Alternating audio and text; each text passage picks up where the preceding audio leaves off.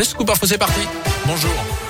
Bonjour Jérôme, bonjour à tous. Et à la une, justement, ce vendredi soir de match à Geoffroy Guichard, les Verts ont l'occasion de se donner de l'air en bas du classement. En compte de bas de tableau ce soir devant près de 30 000 spectateurs attendus dans le chaudron. Les Stéphanois 18e et barragistes reçoivent 3 15e. C'est le match d'ouverture de cette 29e journée de Ligue 1 et il peut permettre donc à la SS de réaliser une superbe opération au classement, reprendre provisoirement la 14e place de Ligue 1. Point positif, s'intéresse sur une série intéressante. 4 victoires de nul une seule défaite sur les sept derniers matchs. C'était au Parc des Princes. Et les Stéphanois comptent bien enchaîner. Écoutez le coach Pascal Duprat. C'est une finale supplémentaire. Il se trouve que là, c'est une troisième finale des play-down, des équipes qui sont sous la menace de, de la relégation. Donc on l'aborde avec euh, beaucoup de confiance, de sérénité, pas d'excès, de confiance cependant. Nous, on sait qu'on doit lutter jusqu'à la fin, donc on est préparé pour ça. À l'issue de la 21e journée, on comptait 7 points de retard sur le barragiste. Il me semble que ça va mieux. Il n'y aura pas de relâchement de notre part. En se disant que si on reproduit la moyenne qui est la nôtre, euh, c'est-à-dire 2 points par match jusqu'à la fin de saison, c'est de bon augure. Pourvu que ça dure. Et SS3, c'est ce soir, 21h, et ce sera à nouveau sans Crivelli, Amouma, So, Masson, Niagnon et Neyou, tous forfaits. Wabi Kazri doit lui être titulaire et retrouver son brassard de capitaine dès le coup d'envoi. Notez aussi le retour de suspension d'Eliakim Mangala.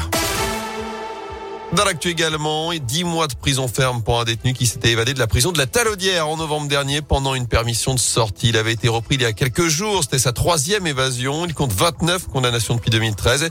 Et pendant sa cavale, ce garçon de 25 ans trouvait le temps de quitter sa compagne, de se trouver une autre petite amie et de la mettre enceinte. Selon le progrès, sa permission lui avait été accordée simplement pour passer le code qu'il a finalement raté. Lui avait frappé sa femme enceinte de 5 mois à Rouen. Un garçon de 18 ans vient d'être condamné à 6 mois de prison avec sursis une obligation de soins. Il était ivre au moment des faits, reproché à sa compagne de fumer, ce qui était nocif pour le bébé. Ce nouvel allègement des mesures sanitaires dans les collèges et les lycées à partir de lundi, les élèves cas contact de plus de 12 ans non vaccinés n'auront plus à s'isoler pendant 7 jours et devront juste réaliser un autotest à J 2. C'est ce qu'annonce euh, le ministère de l'Éducation qui conseillait à ses élèves cas contact de porter un masque tout de même pendant 7 jours par précaution. Retour au sport avec du basket à suivre ce soir, la 24e journée de Pro B. Le leader Saint-Chamond reçoit Quimper, 12e du classement. Ce sera à partir de 20h à la Halle Bouloche. Notez qu'en Betclic Elite, la chorale de Rouen accueillera demain Nanterre à 20h30 à la Halle Vacheresse.